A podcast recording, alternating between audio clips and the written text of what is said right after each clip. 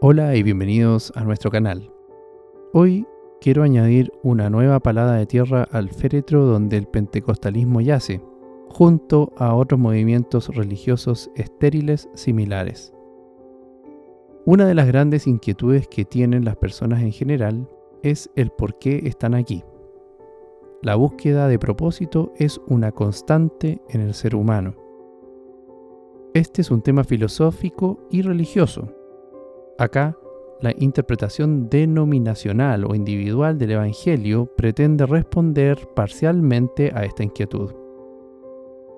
Lamentablemente, a pesar de los esfuerzos teológicos y por el carácter multifactorial que demanda una solución para un problema de esta índole, el abordaje lineal no es factible.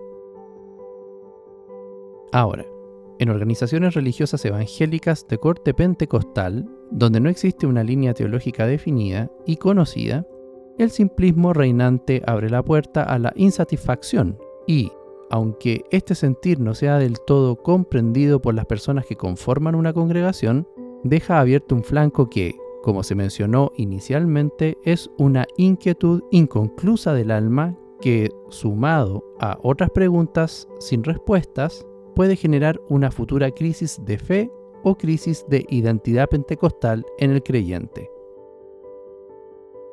Yendo más atrás, y bajo el postulado de que el pentecostalismo se ha iniciado desde una crisis, que se ha mantenido en esa crisis permanente, que ha encontrado su fin en la ya evidente pérdida de identidad, lo cual resulta en sermones sin substancia, manifestaciones superficiales, evangelios de lo inmediato, con un activismo vacío, preguntarse ¿por qué estoy aquí?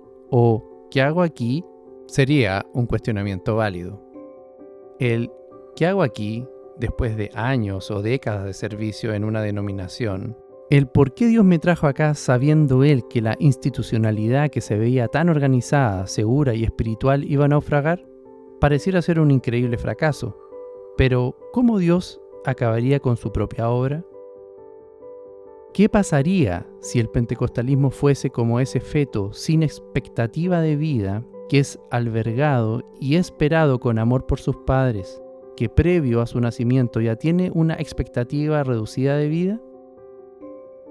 En estos trágicos casos, los padres amorosos, aun con todo, aman a su hijo, lo cuidan y cobijan hasta el momento de su deceso, lo aman y lo despiden con ese mismo amor con el que lo esperaron. Tal vez ese es el caso del pentecostalismo chileno, un abortivo suspiro en la vasta historia del cristianismo.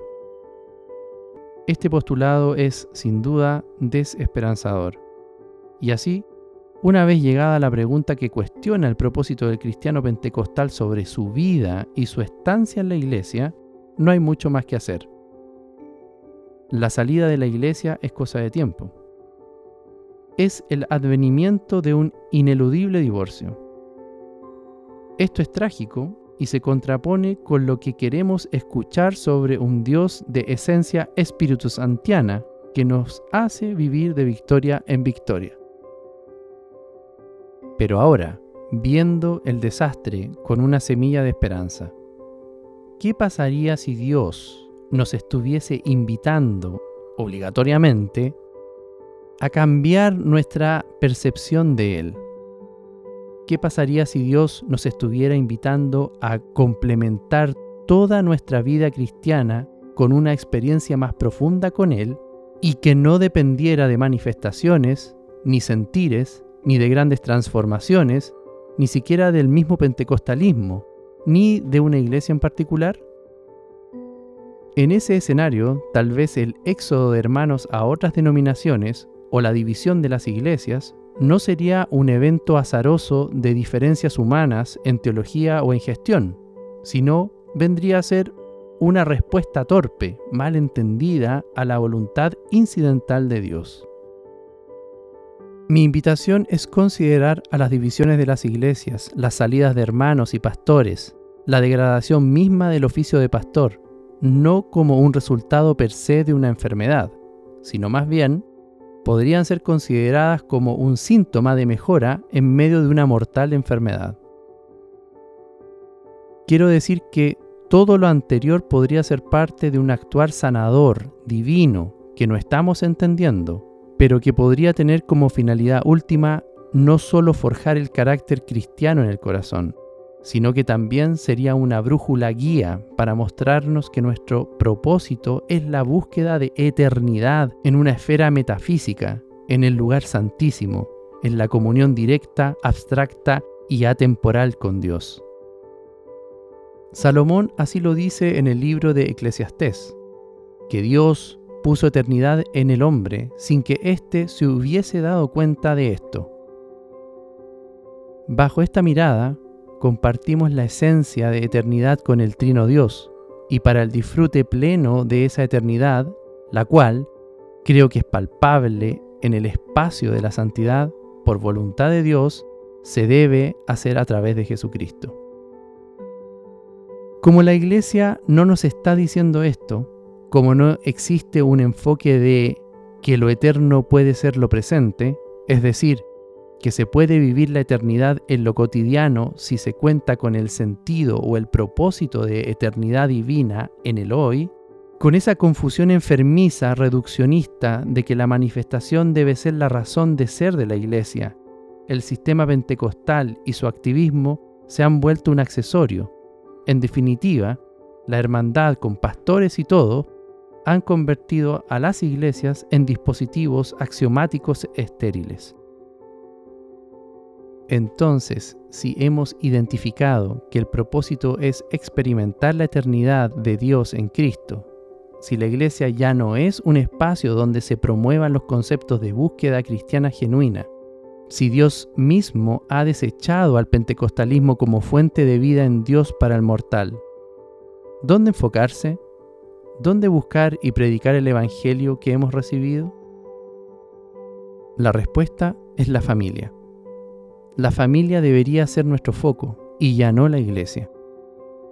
Muchos hermanos, padres y madres descuidan su familia por el servicio en la iglesia. Pero viendo que este activismo hoy se ha convertido en un artificio, lo único que queda es la unidad familiar y el ejercicio espiritual férreo para enfrentar los problemas cotidianos, pero también para desarrollar nuestra fe en la intimidad de la eternidad de Dios. El vicio de ir a la iglesia como ejercicio de alcanzar el favor de Dios no va a suplir nuestras falencias materiales, emocionales ni espirituales.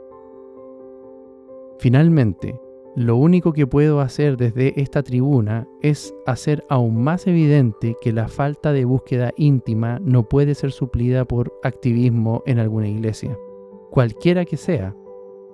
También quiero añadir que el tiempo de la iglesia como la pensamos se está acabando y que tiene que enfrentarse a la espiritualidad desde la trinchera familiar, con el siguiente enfoque, que lo que hacemos hoy debe tener un sentido de eternidad en Dios.